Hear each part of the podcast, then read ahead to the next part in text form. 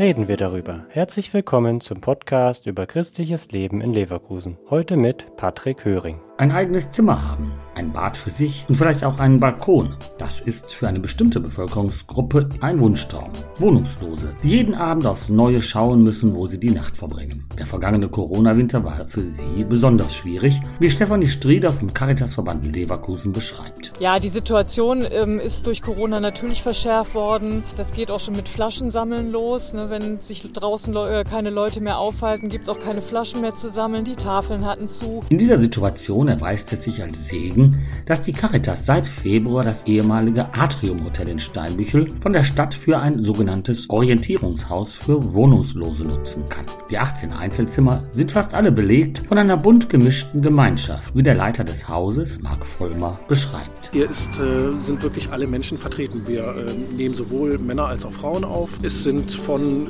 ganz jungen Menschen bis auch zu älteren Herrschaften Leute, die auch einer, einer Erwerbstätigkeit nachgehen.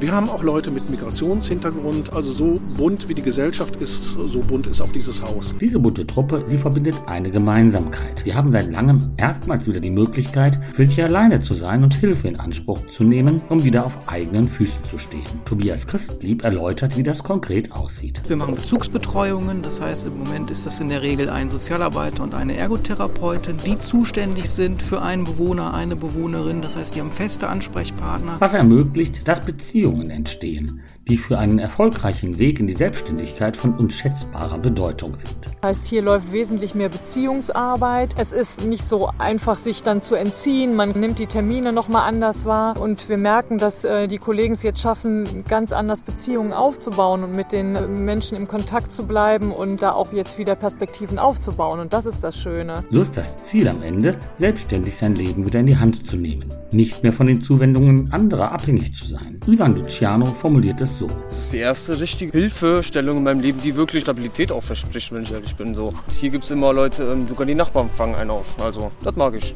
Dass die Harmonie, dass die Gemeinschaft hier auch relativ groß geschrieben ist. Und wer demnächst seinen Lebensunterhalt selbst bestreiten will, eine Idee dafür hat er auch schon.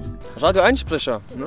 Das habe ich gut drauf manchmal. Der Podcast ist eine Produktion der Medienwerkstatt Leverkusen, der Ort für Qualifizierung rund um Radio, Ton und Videoaufnahmen. Weitere Informationen unter www.bildungsforum-leverkusen.de slash Medienwerkstatt.